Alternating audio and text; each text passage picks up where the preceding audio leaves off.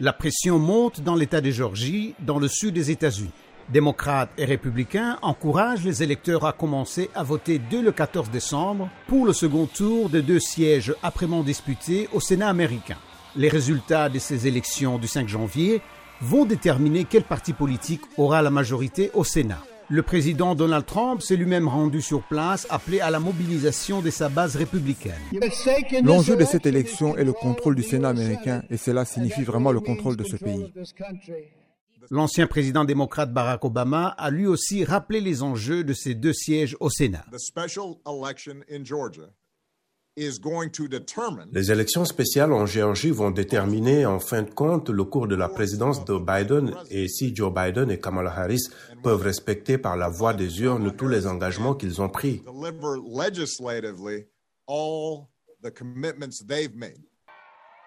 Pour les républicains, les sentiments sont partagés quant à l'intégrité du système électoral de cet État qui a toujours voté en leur faveur. Le démocrate Joe Biden y a remporté la présidentielle par environ 12 000 voix d'avance. Le président Donald Trump a appelé le gouverneur de Géorgie, Brian Kemp, un républicain, pour demander à la législature de l'État d'annuler ses résultats et d'ordonner un audit des bulletins de vote par correspondance. Lors d'un rassemblement ce week-end en Géorgie, M. Trump, qui refuse de considérer la défaite, encourage vivement les électeurs dans cet État à aller voter.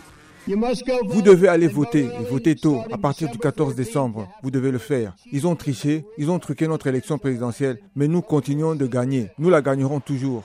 Ce message mitigé complique la tâche de certains dirigeants de la Géorgie, dont beaucoup sont républicains, comme le gouverneur Brian Kemp et le secrétaire d'État Brad Raffensperger, qui supervise le système électoral de l'État.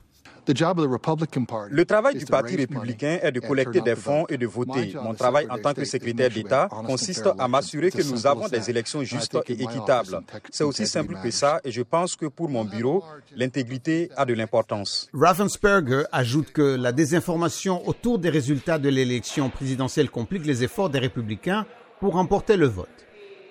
Eh uh, bien, ça rend les choses, ces distractions, cette désunion, ça rend les choses plus difficiles et les candidats mènent une course difficile. Dans les semaines à venir, tous les yeux seront tournés vers la Géorgie, qui va déterminer le 5 janvier qui aura le contrôle du Sénat américain.